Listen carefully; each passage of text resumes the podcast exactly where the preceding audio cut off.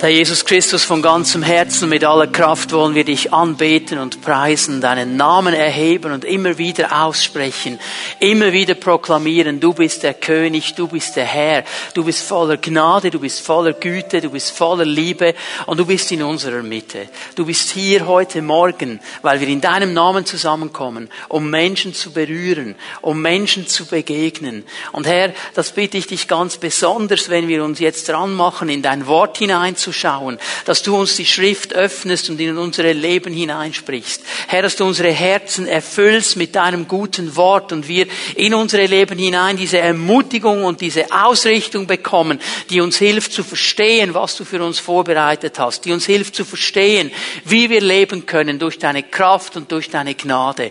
Ich danke dir, Herr, für all das, was du tun wirst durch dein Wort. In Jesu Namen. Amen. Amen. Bitte nehmt eure Plätze ein.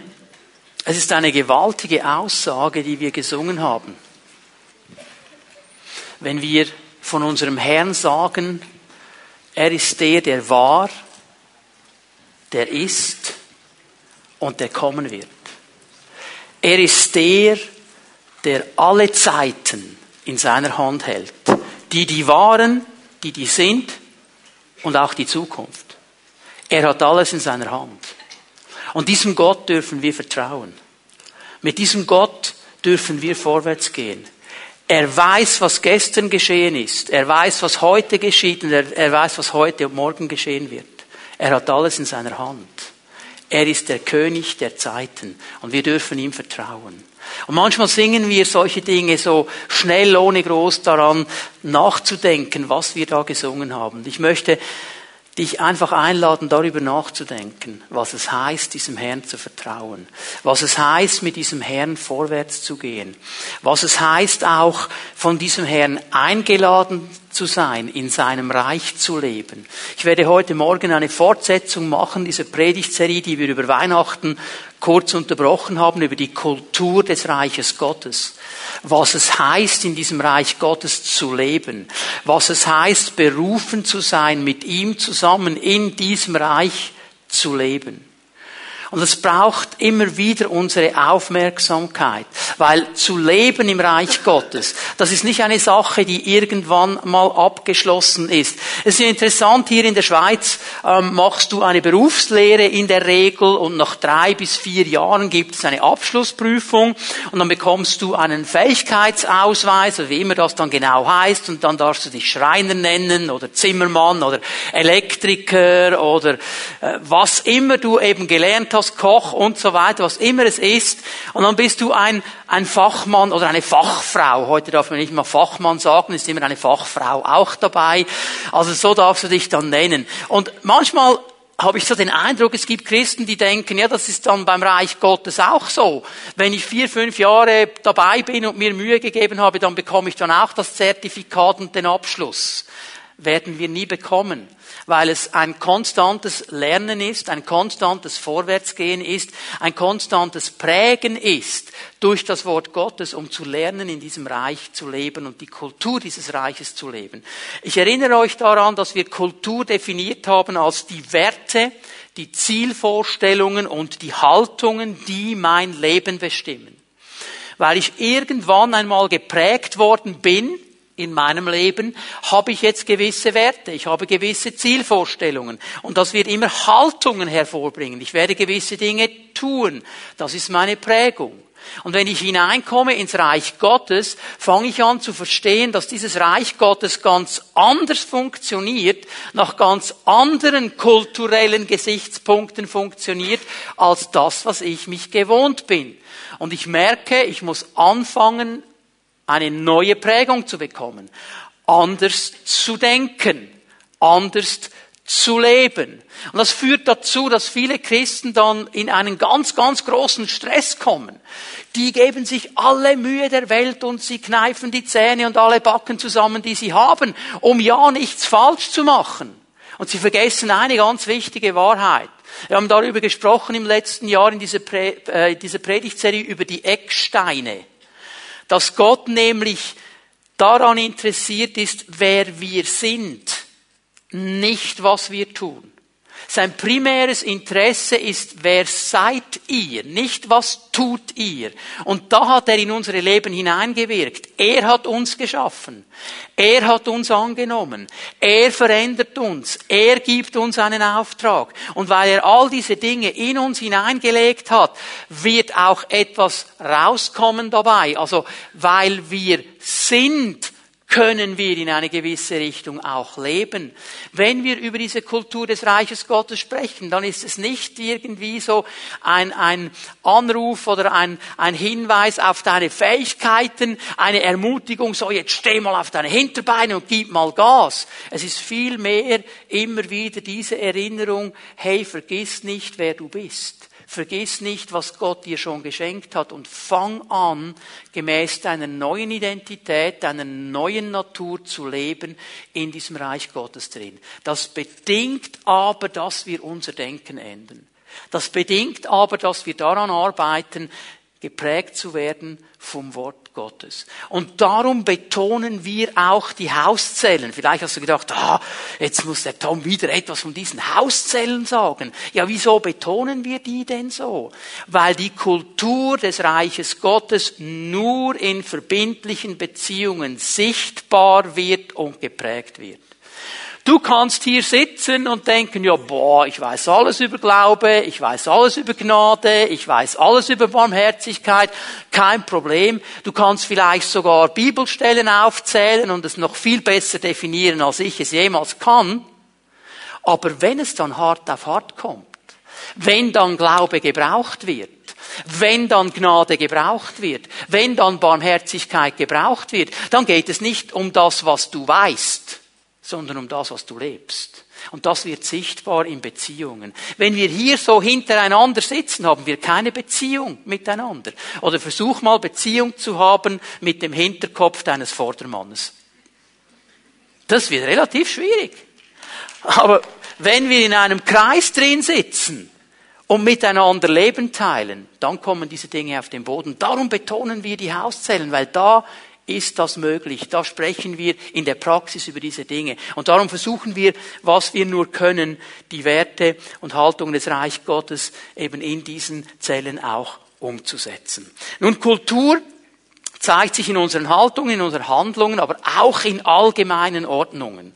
Und heute möchte ich über eine allgemeine Ordnung sprechen, die Kultur der Gnade, also eine allgemeine Ordnung im Reich Gottes. Und jetzt lade ich euch ein, dass wir Matthäus 10 aufschlagen miteinander. Matthäus 10. Wir lesen die Verse 7 und 8. Matthäus 10, die Verse 7 und 8. Geht und verkündigt, das Himmelreich ist nahe. Jesus gibt seinen Jüngern einen Auftrag, und er gibt ihn nicht nur seinen Jüngern, die damals bei ihm waren, sondern er gibt ihn auch uns. Und dieser Auftrag hat eben zu tun mit diesem Reich Gottes. Geht und verkündigt, das Himmelreich oder das Reich Gottes ist nahe. Jetzt geht es aber weiter im Vers 8. Heilt Kranke, weckt Tote auf, macht Aussätzige rein, treibt Dämonen aus boah, jetzt denken wir, hallo, jetzt wird's aber schwierig. Also ich meine, wenn ich mich ganz extrem zusammennehme, dann werde ich vielleicht meinem Nachbarn oder meinem Bürokollegen nochmal etwas sagen vom Reich Gottes, wenn ich mich sehr zusammennehme. Aber hey, äh, Kranke heilen, Tote auferwecken, Dämonen austreiben, Aussätzige reinmachen, hallo, bitteschön. Wie soll das jetzt wohl gehen? Wie kann ich doch gar nicht?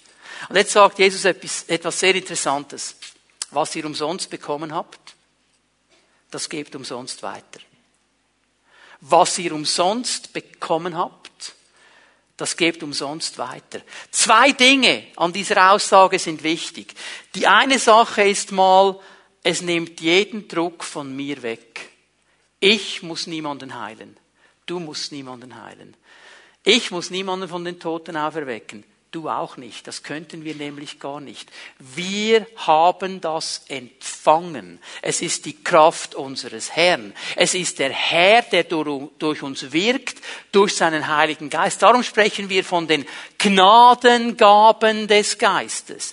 Der Herr gibt sie in seiner Gnade. Also das nimmt mal den Druck weg von uns, und macht uns freier. Und dann zeigt es noch etwas, und das ist schon eine erste Definition von Gnade hier. Umsonst habt ihr das alles bekommen, umsonst gebt es weiter.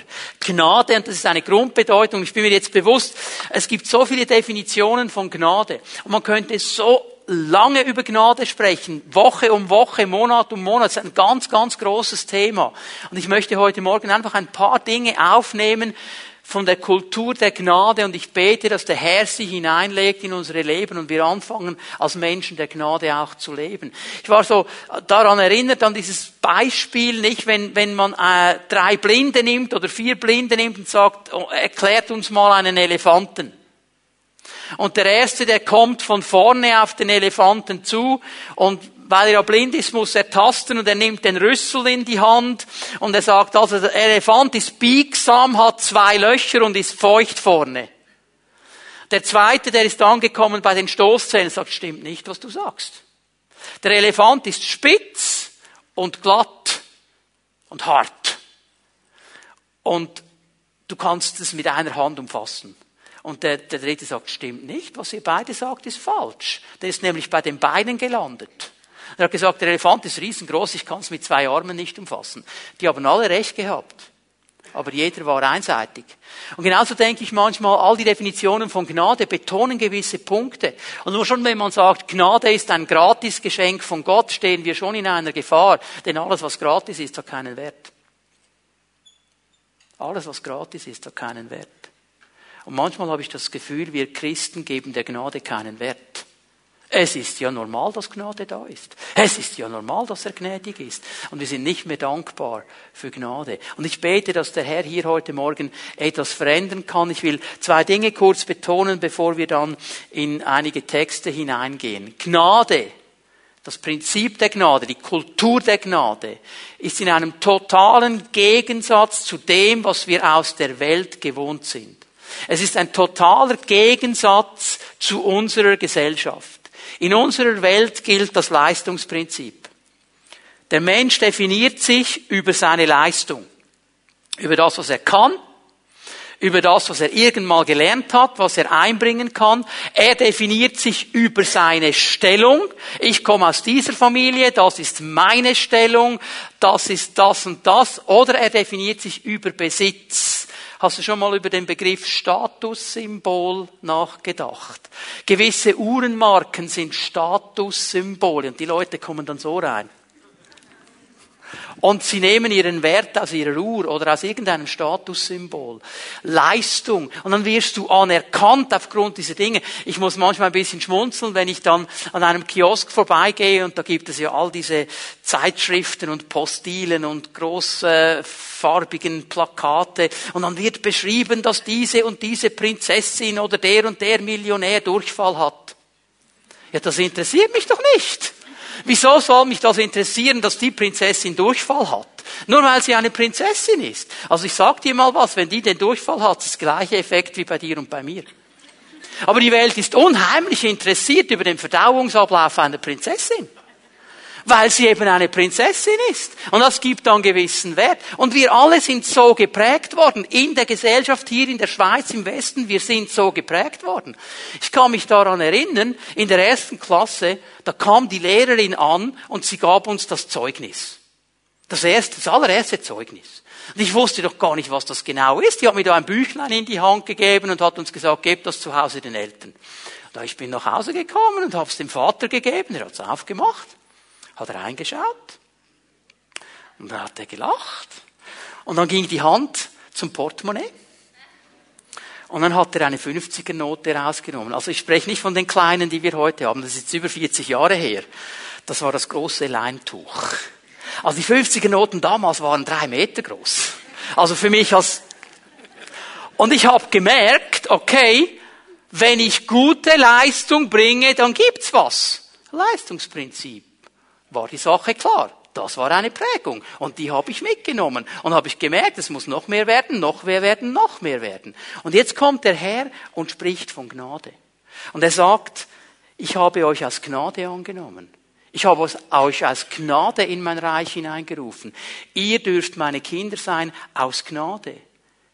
Es geht nicht um das, was wir leisten. Wir können tun, was wir wollen. Wir können es so gut tun, wie es nur irgend möglich ist. Wir können es perfekt machen. Es reicht nicht, um uns angenommen zu machen bei Gott. Es reicht nicht, um hineinzukommen in sein Reich. Egal wer du bist, was dein Name ist, was deine Familie ist, was deine Familie erreicht hat, was deine Dynastie erreicht hat, es reicht nicht, um hineinzukommen ins Reich Gottes. Es ist reine Gnade. Egal, was du hast oder was du bereit bist zu geben, es reicht nie. Es ist reine Gnade. Gott ist ein Gott der Gnade. Seine Annahme, seine Liebe, alles, was er uns schenkt, ist immer ein Akt der Gnade. Und wir müssen lernen, von dieser Kultur der Gnade geprägt zu sein. Wir müssen lernen, wegzukommen von dieser Prägung der Leistungsdenken und allen etwas vorspielen und lernen, in dieser Gnade zu leben. Und das Zweite, was mir auffällt, ist, dass so ganz generell die Bedeutung und die Wirkung in der Breite der Gnade nicht verstanden wird. Eben, man definiert dann, ja, Gnade ist einfach das Gratisgeschenk Gottes, Gnade ist der Segen, den er uns gibt, Gnade, Gnade, Gnade. Ich möchte hier eine kleine Definition wagen, die ich dann im Laufe der Predigt noch genauer auslegen werde. Gnade ist Gottes Handeln und Wirken an uns und für uns. Und zwar in der Vergangenheit, in der Gegenwart und in der Zukunft. Gottes Handeln und Wirken an uns und für uns. In der Vergangenheit, in der Gegenwart und in der Zukunft. Jetzt wollen wir miteinander hineingehen ins Johannesevangelium, ins erste Kapitel, Vers 16. Wer Gnade verstehen will, kommt nicht an Jesus Christus vorbei. Jesus ist das Fundament der Gnade. Und Gnade beginnt bei ihm in unserem Leben. Johannes 1, Vers 16 lesen wir einen ganz bekannten Vers. Wir alle haben aus der Fülle seines Reichtums Gnade und immer neu Gnade empfangen. Aus der Fülle des Reichtums von Jesus empfangen wir Gnade. Gnade beginnt bei ihm. Wir lesen aber Vers 17 auch mit. Denn durch Mose wurde uns das Gesetz gegeben. Und wenn du jetzt hier nach oben schaust, neue Genfer Übersetzung, denn durch Mose wurde uns das Gesetz gegeben, aber dieses aber steht im griechischen Text nicht drin. Es steht nicht im griechischen Text. Im griechischen Text heißt es, durch Mose wurde uns das Gesetz gegeben, durch Jesus Christus sind die Gnade und die Wahrheit zu uns gekommen. Warum ist das wichtig? Johannes hatte nie die Idee, den alten Bund gegen den neuen Bund auszuspielen. Das war nicht sein Gedanke. Wenn man das nämlich so liest, dann heißt es das Alte, aber jetzt ist das Neue gekommen, das Alte brauchen wir nicht mehr. Er sagt Folgendes, in Jesus Christus ist die Gnade und die Wahrheit gekommen. Es gab nämlich im alten Bund schon Gnade. Lies mal die Psalmen. Gnädig und barmherzig ist der Herr. Seine Gnade ist jeden Morgen neu. Das sind alles Psalmaussagen, alter Bund. Gott ist nicht erst im Neuen Testament gnädig. Es gibt die Spezialisten, die sagen, ja, im Alten Testament war Gott brutal, im Neuen Testament ist er gnädig. Das ist Rubbish. Gott verändert sich nicht. Er ist immer derselbe. Aber in Jesus Christus kam die Erfüllung der Gedanken Gottes. Als er am Kreuz ausgerufen hat, es ist vollbracht, hat er das ganze Gesetz bis ins letzte Komma erfüllt. Was wir nie geschaffen hätten, was wir nie erreicht hätten, er hat es für uns getan. Und er schenkt uns den Eintritt in sein Reich aus Gnade ohne dass wir etwas dazu tun müssen. Wir dürfen es einfach annehmen. Die Gnade und die Wahrheit. Hast du gesehen, dass hier überall die vorher steht? Die Gnade, nicht einfach Gnade. Die Wahrheit, nicht einfach Wahrheit. Und somit weist Johannes darauf hin, das ist die Zielführung. Da geht es hin. Das wirst du nur bei Jesus finden. Und das ist ja für unsere Gesellschaft heute und für unsere Zeit schon fast ein Afro wenn man sagt, es gibt die Wahrheit. Ja, Wahrheitsbegriff kann man ja definieren, wie man will. Es gibt Leute, die sagen, die Wahrheit ist das, was für mich stimmt. Mein Lieber, meine Liebe, wenn das deine Definition ist, du bist auf dem Holzweg. Es gibt eine klare Wahrheit und sie ist klar definiert. Ihr Name ist Jesus Christus und von ihr lesen wir im Wort Gottes. Hier ist die Wahrheit beschrieben. Es gibt nur einen Weg zurück zu Gott und sein Name ist Jesus Christus. Es gibt keinen anderen Weg. Das ist die Wahrheit. Hier möchte er klar machen, all das hat sich erfüllt in Jesus Christus. Und jetzt lass mich ein paar Dinge hier mal herausnehmen über diese Gnade. Das erste, was, ich auf, was mir auffällt, bei Jesus gibt es eine Fülle von Gnade. Aus seinem Reichtum haben wir genommen Gnade um Gnade und immer wieder Neugnade. In anderen Worten, Jesus ist so voller Gnade, dass die Gnade bei ihm nie ausgeht. Du kannst so viel Gnade empfangen, wie du nur willst pro Tag. Es ist immer noch genug da für alle anderen und für morgen und für übermorgen. Die Gnade bei Jesus geht nie aus. Er hat immer genug Gnade. Das wird immer wieder aufgefüllt. Es ist genug Gnade da. Für jede Situation, für jeden Moment. Es gibt keine Situation, wo Jesus sagen würde, das ist zu groß für meine Gnade oder zu klein für meine Gnade. Es ist immer genug Gnade da bei Jesus. Denk mal daran, wenn du jetzt die Definition nimmst. Es ist immer genug Wirken Gottes an dir und für dich da bei Jesus. Immer.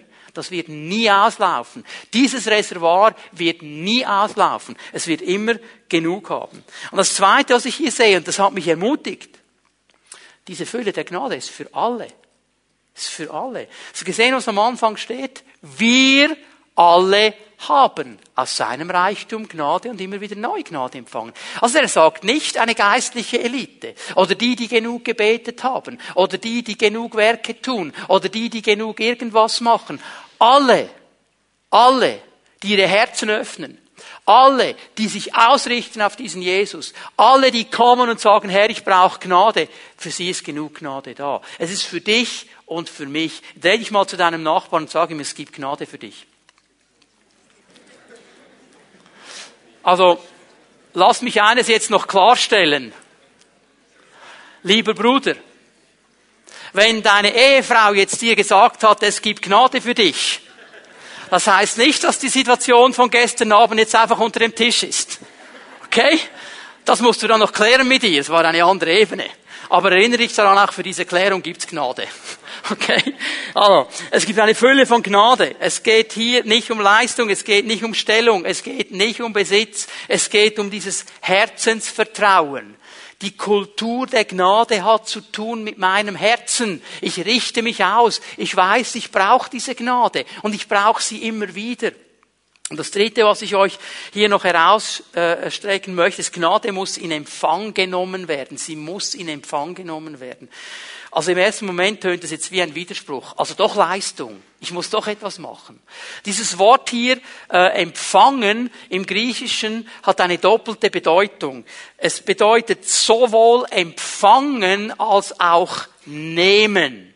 Also sowohl empfangen als auch nehmen. Jetzt noch einmal das Beispiel, wenn Tom mir sein iPad geben will, er sagt, du kannst das empfangen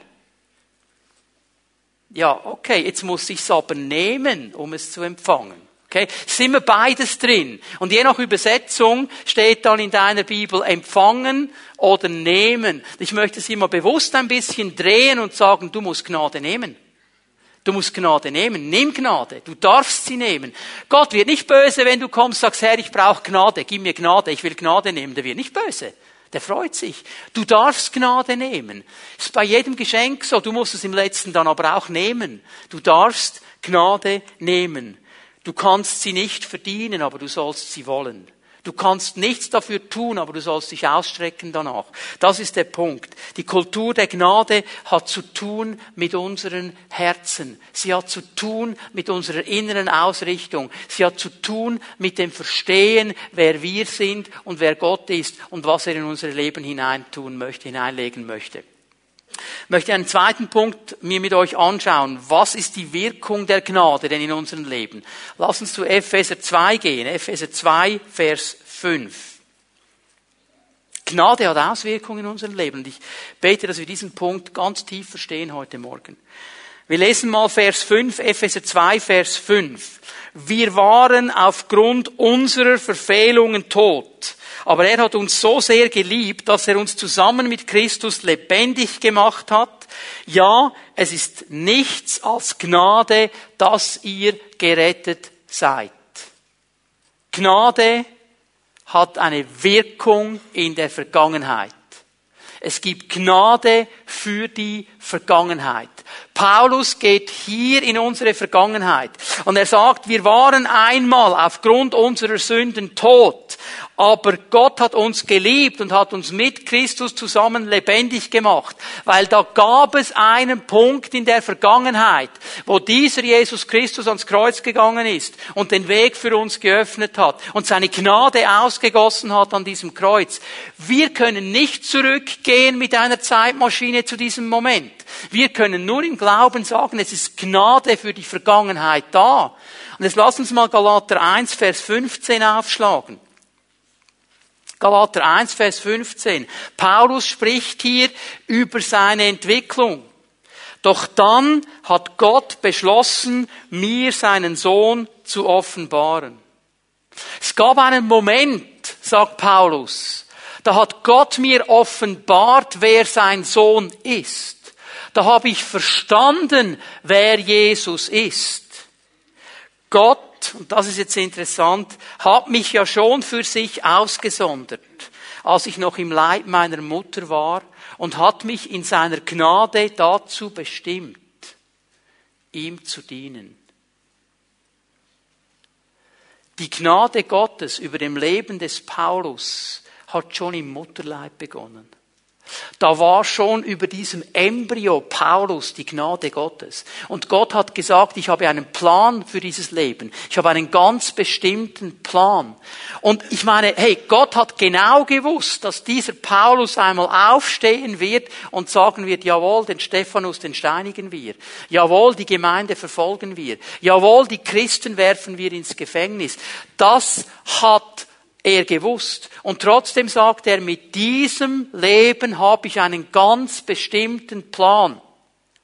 Und ich werde ihn rufen, dass er mir aus Gnade dienen wird. Der hätte das nicht verdient. Aber das ist das, was ich über sein Leben ausgesprochen habe. Und hier komme ich zu einem ganz, ganz wichtigen Punkt. Es gibt so viele Christen, die sind heute noch gebunden von ihrer Vergangenheit.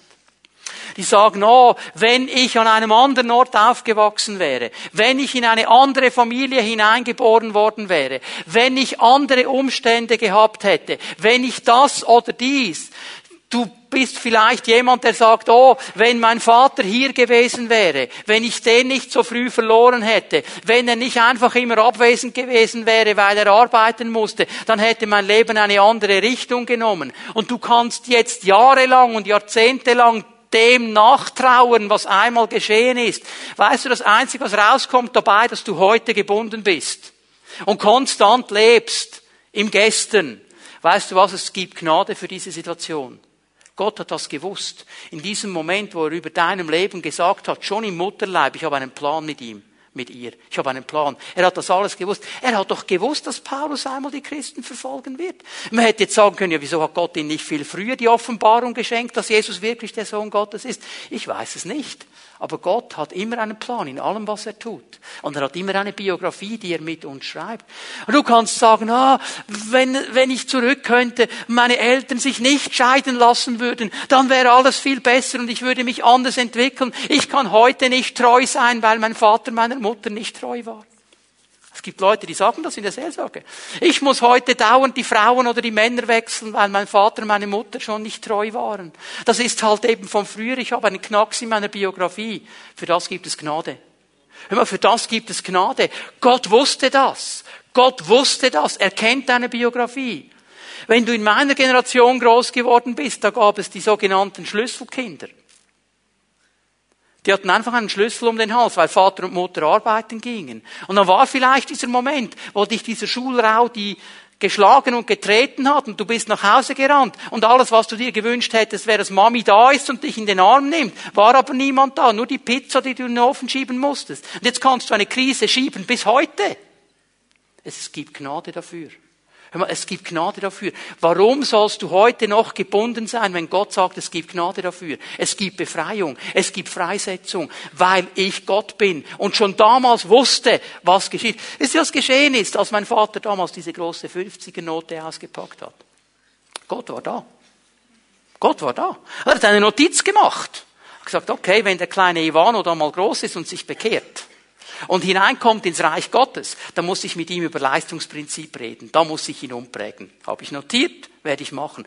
Gott hat mir damals schon Gnade versprochen. Ich wusste das noch nicht. Ich wusste das noch nicht. Aber sie war da. Für dein Leben ist Gnade da. Was immer deine Biografie ist, was immer deine Geschichte ist, was immer du erlebt hast, es gibt Gnade dafür. Es gibt Gnade. Du kannst heute zu diesem Kreuz kommen und du kannst sagen, Herr, bitte gib mir Gnade. Gib mir Gnade für diese Situation. Komm in diese Situation hinein. Heile mich, setze mich frei. Und dann wirst du frei für heute. Und du wirst frei, um heute zu leben. Weil Gnade ist auch für die Gegenwart. Schau mal der nächste Vers. Epheser 2, Vers 6. Zusammen mit Jesus Christus hat er uns vom Tod auferweckt und zusammen mit ihm hat er uns schon jetzt einen Platz in der himmlischen Welt gegeben, weil wir mit Jesus Christus verbunden sind. Aus Gnade hat Gott uns eine neue Stellung gegeben. Er hat uns als Söhne und Töchter in seine Familie aufgenommen. Er hat uns eine neue Identität gegeben. Und er sagt uns hier, wir haben jetzt schon einen Platz in der himmlischen Welt. Er spricht hier nicht von einem natürlichen Platz, aber er spricht von einer Stellung der Autorität, die wir haben. Er spricht von einer Stellung, in der wir leben dürfen, wo wir immer wieder Gnade nehmen dürfen, dass wir nicht einfach allem hilflos und schutzlos ausgeliefert sind, sondern mit Christus hoch über jedem Fürstentum, über jeder Gewalt, über jeder Macht stehen, durch seine Gnade, nicht wegen uns, wegen seiner Gnade. Das ist deine Stellung, das ist deine Identität, das ist dein Platz, wenn Jesus in deinem Herzen ist. Und da darfst du leben. Wenn dann irgendwann jemand auf dich zukommt, du darfst sagen, na hallo, hallo, hallo, ich habe eine andere Stellung. Ich habe eine Stellung mit dem Herrn und aus Gnade darf ich darin stehen. Und jeden Tag wird er dir neue Gnade geben, hier richtige Entscheidungen zu treffen. Und dann gibt es auch Gnade für die Zukunft. Wir lesen den Vers 7 hier noch. Bis in alle Ewigkeit. Bis in alle Ewigkeit. Will er damit zeigen, wie überwältigend groß seine Gnade ist. Mit was? Mit der Tatsache, Vers 5, dass er uns erlöst hat durch das Kreuz. Mit der Tatsache, Vers 6, dass er uns eine Stellung gegeben hat über jeder Gewalt, über jedem Fürstentum, über jeder Macht. Jetzt möchte ich dich mal für einen Moment bitten, denk mal einen Moment, nur ganz kurz, an die größte Niederlage in deinem Leben. Größte Frust. Okay, hast du ihn? Nicht zu lange da bleiben. Ich habe schon ein paar Mal gesagt, wenn wir sehen könnten, was die unsichtbare Welt sieht, dann würden wir anders miteinander umgehen. Die unsichtbare Welt sieht die überschwängliche Größe der Gnade Gottes über jedem von uns. Und weißt du, wie das ist für den Feind? Geh nochmal zurück zu deiner größten Niederlage. Und stell dir vor, jetzt läuft 24 Stunden am Tag jemand hinter dir her und erinnert dich konstant an diese große Niederlage deines Lebens. Wie würdest du dich fühlen? Ziemlich schlecht, oder? Genauso geht es dem Feind.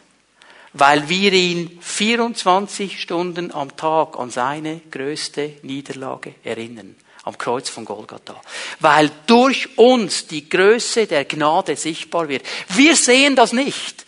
Er sieht es. Und darum ist er so sauer. Und darum ist er so frustriert. Er kann nichts dagegen tun. Diese Gnade ist da und sie wird ihn alle Zukunft da sein. Das heißt mit anderen Worten, es gibt immer Verheißung für uns und es gibt immer Hoffnung für uns. Es gibt nie einen Moment, wo wir keine Verheißung haben. Es gibt nie einen Moment, wo wir keine Hoffnung haben. Es ist immer Gnade da für all diese Momente. Egal was morgen auf dich zukommt, egal was übermorgen auf dich zukommt, es ist Gnade da. Es ist Gnade da von Gott für jeden Moment. Jede Verheißung ist in Christus Jesus Ja und Amen. Und du darfst kommen und sagen, Herr, ich nehme diese Gnade und ich will diese Gnade glauben und ich will sie in Anspruch nehmen, weil ich Gnade nehmen darf von dir. Und wenn ich schon dabei bin, hey, Gnade gibt's nicht nur für geistliche Disziplinen.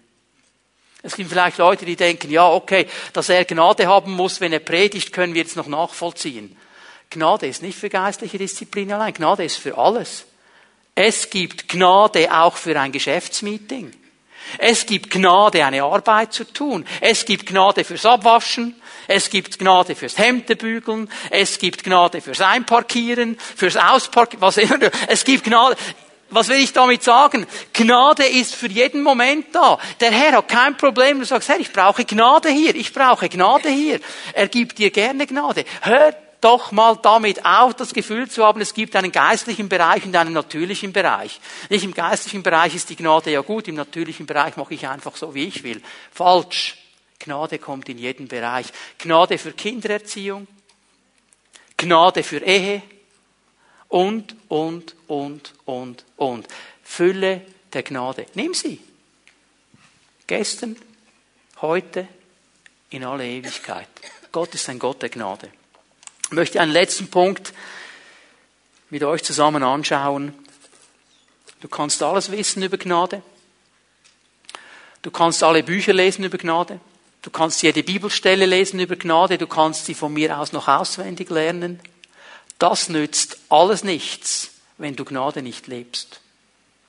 Es wird dir nichts nützen, alles über Gnade zu wissen, wenn du nicht aus Gnade lebst wenn Gnade nicht ein Teil deiner Kultur wird.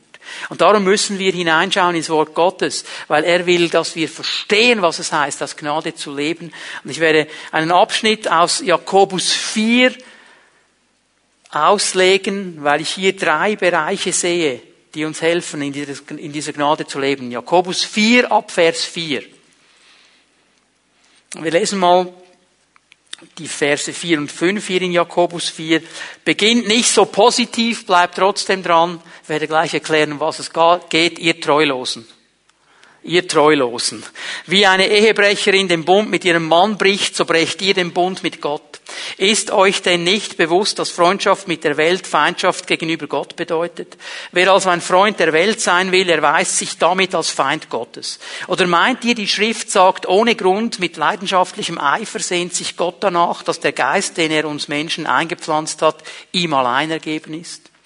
Was er hier mal macht, ist ganz einfach, dieser erste Punkt klar zu machen, wir können nicht in zwei Reichen leben. Wir können uns nicht von zwei Reichen prägen lassen. Du kannst dich nicht von der Welt prägen lassen und vom Reich Gottes. Das wird nie funktionieren. Du wirst nicht auf einen grünen Zweig kommen. Es braucht eine klare Entscheidung. Und wieso macht er hier diese harten Worte? Weil er hier zu tun hatte mit Christen, die von diesem Bund weggegangen sind, die mehr geprägt waren von der Welt als vom Reich Gottes. Und er bringt ihnen dieses Bild, sagt, ihr habt einen Bund eingegangen mit Gott und jetzt geht ihr hier raus und ihr seid treulos gegenüber diesem diesem Bund und ihr brecht eigentlich diesen Bund. Ihr könnt nicht auf zwei Hochzeiten tanzen. Es braucht eine klare Entscheidung für die Prägung des Reiches Gottes. Es braucht eine klare Entscheidung für die Kultur des Reiches Gottes. In jeder Situation. Noch einmal, es gibt nicht den geistlichen Bereich und den natürlichen Bereich in meinem Leben. Ich bin immer überall, wo ich bin, Christ. Ich habe immer geistliche Entscheidungen zu treffen. Ich habe immer den Herrn zu suchen und zu fragen, Herr, wie siehst du diese Situation? Wie würdest du damit umgehen? Das ist die Spannung, in der wir konstant leben. Und darum ist diese Entscheidung auch nicht eine einmalige Entscheidung. Es reicht nicht zu sagen, ja, ich habe mich da vor 25 Jahren mal bekehrt und jetzt bin ich drin im Reich Gottes. Ich stelle fest, es braucht immer wieder die klare Entscheidung für seine Herrschaft und für sein Reich. Es braucht immer immer wieder diese klare Ausrichtung und diese Offenheit, mich äh, prägen zu lassen von diesem Reich Gottes. Weil die Kultur dieser Welt ist nicht die Kultur Gottes. Die Wertvorstellungen dieser Welt sind nicht die Wertvorstellungen Gottes. Die Ziele dieser Welt sind nicht die Ziele Gottes. Es ist nicht Gott, der die Quelle ist. Und weißt du, was interessant ist, dass Jesus selber diese Spannung auch kannte und auch durchlebt hat. Er musste durch diese Spannungen durch. Hör mal, als er am Kreuz hängt und die Leute ihm sagen, komm runter vom Kreuz und wir glauben dir. Er hätte das tun können. Es wäre kein Problem gewesen für ihn. Ich meine, er hat Petrus gesagt, ich kann dem Herrn sagen und er, er schickt mir sofort acht Legionen Engel. Kein Problem. Er hätte das tun können. Er hat es nicht gemacht. Er hat es nicht gemacht. Er hat diese Prägung widerstanden. Er hat gesagt, ich bin geprägt von der Kultur des Reiches Gottes und ich gehe da hindurch. Und es gibt x Situationen, wo er eigentlich anders reagieren hätte können. Ich meine, er hat es in der Hand, als er vor Pilatus stand. Er hätte die richtigen Worte sagen müssen. Pilatus hätte ihn freigelassen. Er ist gestanden zu dem, was sein Vater sagte. Er hat sich entschieden für die Kultur des Reiches Gottes. Es ist interessant in Vers 5, dass uns Jakobus hinweist auf den Heiligen Geist, der in uns ist. Und dieser Heilige Geist danach sehnt, mit Eifer, mit leidenschaftlichen Eifer uns zieht, dass wir ganz Gott hingegeben sind. Das ist diese Spannung, die wir erleben. Das ist der Kampf zwischen Fleisch und Geist in uns. Wo meine eine Seite in diese Richtung zieht und mein Geist in eine andere Richtung zieht. Vielleicht schockiere ich jetzt den einen oder den anderen. Hast du das Gefühl, dass ich mich jedes Mal mit fliegenden Fahnen und voller Freude für die Kultur des Reiches Gottes entscheide, muss ich enttäuschen. Nein.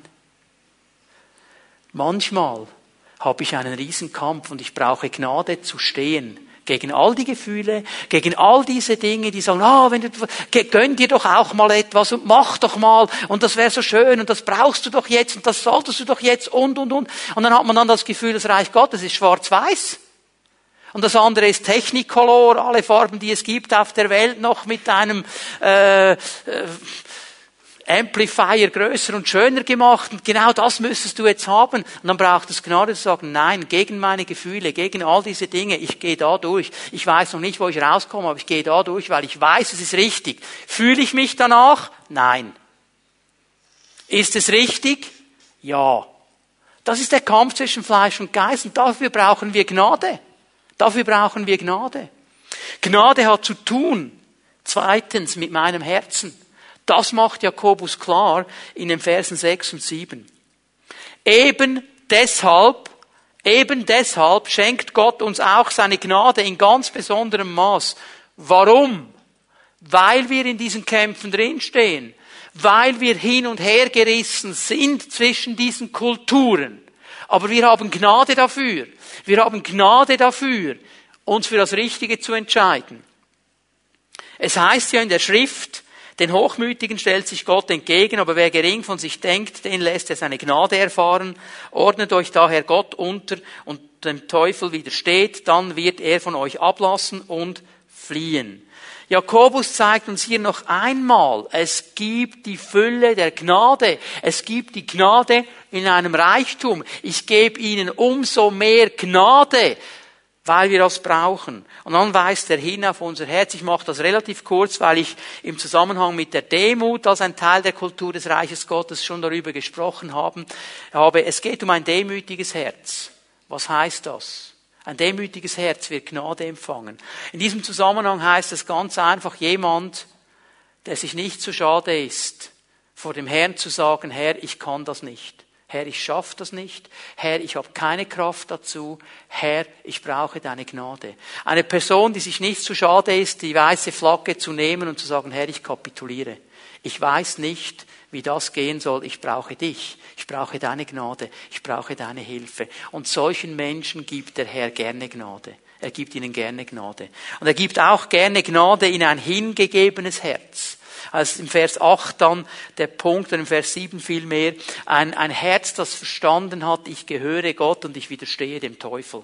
Und ich bin da hingegeben. Und ich bin nicht ein Reisender zwischen den Welten, einmal so, einmal so. Das ist meine klare Hingabe. für diese Leute ist genug Gnade da.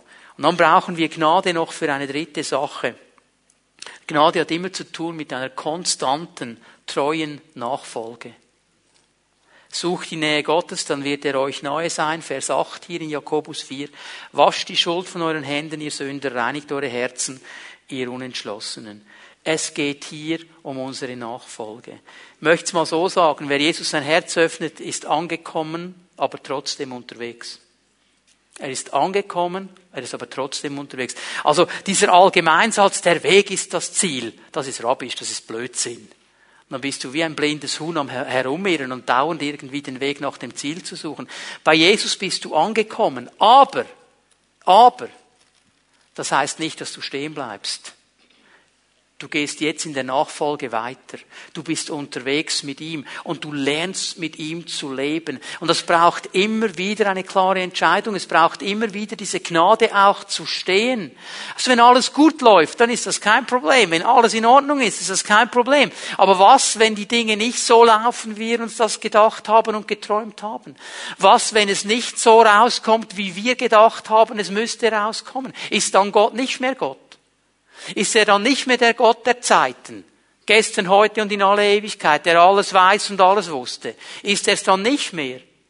Psalm 23 ist doch interessant. Oh, der Herr ist mein Hirte, wunderbar. Und er führt mich zu den grünen Auen und zu den frischen Wassern. Und er macht einen Tisch im Angesicht meiner Feinde. Und er salbt mein Haupt mit Öl. Und Güte und Barmherzigkeit werden mir folgen mein Leben lang. Wunderschön. Haben wir aber etwas vergessen. Und wenn ich schon wandere im finsteren Tal der Todesschatten, er ist bei mir. Sein Stecken und sein Stab trösten mich. Will ich da rein? Nein. Nein, wenn es nicht sein muss, nicht. Gibt es Situationen, wo ich reingehe? Ja, leider. Ist er da? Ja, er ist. Das Bild des Interessanten Hirten. Es gibt ja diese Wadis in Israel, die so tief sind, dass es dann unten dunkel ist und du siehst nicht mehr richtig. Und dieser Hirte geht manchmal mit seiner Schafherde da rein und er geht voraus und dann hat er diesen Stock. Und das ist, was er dann macht, wenn man nicht mehr richtig sieht. Er schlägt mit dem Stock an den Fels sodass die Schafe den Klang hören und einfach dem Klang folgen. Und das tut er auch mit uns. Aber du brauchst Gnade, um dann dran zu bleiben. Wir brauchen Gnade, um dann dran zu bleiben. Sagen, Herr, ich sehe jetzt nicht genau, was die nächsten Schritte sind. Herr, ich weiß nicht genau, was rausgeht, aber ich höre dieses Tok, Tok, Tok, Tok, Tok, Tok, Tok. Und ich folge dir einfach nach. Und ich vertraue dir, dass du weißt, was durchgeht. Und ich halte fest an deiner Gnade. Und ich halte fest an deiner Liebe. Und ich gebe hier nicht auf. Das ist diese konsequente, treue Nachfolge. Nicht diese schönen Wetterchristen sagen, wenn alles gut ist, dann ist in Ordnung und wenn es nicht mehr gut ist, suche ich mir einen anderen Gott. Das ist nicht das, was Bestand hat im Reich Gottes. Das ist nicht das, was dein Leben auf ein festes Fundament stellt. Ja, es gibt Situationen, die würden wir uns nicht wünschen, aber auch in diesen Situationen ist Gott Gott und Gnade ist da und wir dürfen sie nehmen. Gib nicht auf. Entscheide dich für diese Kultur der Gnade. Entscheide dich, immer wieder an diesem Gott dran zu bleiben, weil er hat einen guten Plan für dein Leben. Er hat einen guten Plan. Meinst du, wie war das wohl für diesen Petrus? Für diesen Paulus vielmehr? Als er da mit voller Überzeugung unterwegs war. Gesagt, so, jetzt gehe ich nach Damaskus und jetzt werde ich die Christen verfolgen. Und er wusste oder hat gedacht, ich mache genau das Richtige. Und irgendwo auf diesem Weg, hey, wham, begegnet ihm der Herr, der liegt flach am Boden und ist blind. Sagt, ah, wer bist du Herr? Also er hat verstanden, der, der das getan hat, das muss der Herr sein. Ich bin Jesus, den du verfolgst vorstellen, was passiert ist in dem Mann drin. Der hat Jesus verfolgt mit ganzer Kraft und jetzt begegnet ihm Jesus, haut ihn von den Füßen, er ist blind, sieht nichts mehr. Wie war das für den Mann? Wie war das für den Mann? Geh nach Damaskus, gerade Straße, wird einer kommen. Er hat von Anfang an gesagt, okay, da bleibe ich einfach dran, da bleibe ich einfach dran, da bleibe ich einfach dran. Und dann ist der Prophet gekommen. Oh, Paulus, das wird geschehen mit deinem Leben. Du wirst der erfolgreichste Gemeindebauer, der es jemals gegeben hat. Du wirst ein Top-Evangelist. Du wirst ein Prophet. Du wirst Dämonen austreiben. Du wirst Tote auferwecken. Du wirst, du wirst, du wirst. Das ist Prophetie 2015, oder? Ja? Sind wir doch mal ehrlich miteinander. Das ist Prophetie 2015. Was war die Prophetie damals? Der Herr hat mir gezeigt, was ich leiden werde für ihn im Dienst. Das gehört auch dazu. Ich freue mich, wenn jemand kommt und sagt, oh, du wirst Dämonen ausreiben. Halleluja. Ich freue mich nicht so, wenn er sagt, es wird durchs Todestal gehen, sage ich, Herr, da brauche ich Gnade. Aber es gehört beides dazu. Verstehen wir? Wir müssen Gnade nehmen. Und wir brauchen Gnade. Ohne Gnade werden wir nicht vorwärts kommen. Kultur der Gnade. Können wir aufstehen miteinander? Ich möchte die Lobpreisgruppe bitten, dass sie noch einmal nach vorne kommen, werden den Herrn noch einmal anbeten. Können wir einen Moment in die Gegenwart Gottes gehen und zur Ruhe kommen vor ihm?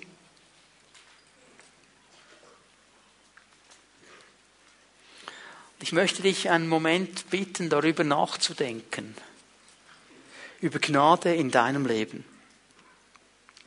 Gnade für deine Vergangenheit, Gnade für deine Gegenwart, Gnade für die Zukunft.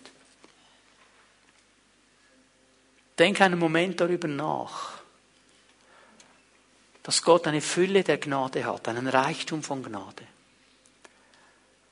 Und dass du diese Gnade nehmen darfst in all diese Situationen hinein. Gott möchte dir begegnen heute Morgen. Er möchte Gnade schenken. Ich möchte bitten, dass Zellenleiter sich bereit machen, mit Menschen zu beten. Kommt bitte gleich hier nach vorne jetzt und macht euch bereit, mit Menschen zu beten. Wir werden den Herrn anbeten miteinander noch einmal. Jette und ihr Team werden uns in die Anbetung leiten und wir möchten beten mit Menschen heute Morgen. Ich möchte dich einladen, wenn es in deiner Biografie, in deiner Vergangenheit Dinge gibt, die dich bis heute so tief beschäftigen und binden. Ich möchte dir sagen, es gibt Gnade. Es gibt Gnade. Komm mit diesen Dingen zum Herrn heute Morgen. Komm an sein Kreuz. Nimm Gnade für diese Situation. Bring sie einfach zu ihm. Und er wird dir begegnen. Ich habe einige Menschen hier gesehen und es war ein ganz spezielles Bild. Es war wie so der Film ihrer Geschichte ihrer Vergangenheit und ich habe so zum Teil kleine Kinder gesehen auf ihren Dreirädern, wie sie das Leben genossen haben, Schmetterlinge, alles in Farbe. Und dann gab es wie einen Filmriss und ich habe ein, einfach ein tief schwarzes Loch gesehen. Und ich habe Schreie gehört und, und Pein gehört und Not gehört. Ich weiß nicht, was in diesem Loch geschehen ist. Ich habe einfach die Schreie gehört und ich habe gesehen, wie dieses Kind nie mehr so einfach sorgenfrei auf seinem Dreirad herumfahren konnte. Ich weiß nicht, was da alles geschehen ist in deiner Biografie. Aber ich weiß eines, es gibt genug Gnade, dich frei zu machen. Es gibt genug Gnade von Gott, dass du heute nicht mehr gebunden sein musst von diesen Dingen. Vielleicht beschäftigen dich Dinge heute, wo du nicht weiter weißt. Du fühlst dich wie überfahren, du fühlst dich wie erdrückt von Situationen, die vor dir stehen. Du weißt nicht, was du tun sollst. Es gibt Gnade von Gott. Es gibt Gnade von Gott. Bring es einfach ihm. Das sind Entscheidungen, die getroffen werden müssen. Bring es zu ihm. Er hat Gnade. Er wird dir helfen. Er wird dir begegnen. Auch wenn es Dinge sind, von denen du weißt, die werden dann kommen irgendwann. Es gibt Gnade für die Zukunft. Gott hat genug Gnade. Der ist hier heute Morgen und er möchte freisetzen und er möchte berühren. Es ist Gnade da. Können wir Jesus anbeten? Bitte, Jette, leite uns in die Anbetung, in den Lobpreis. Und ich lade dich ein, du darfst kommen und Gnade in Empfang nehmen. Was immer auf deinem Herzen brennt, bring es dem Herrn und nimm Gnade.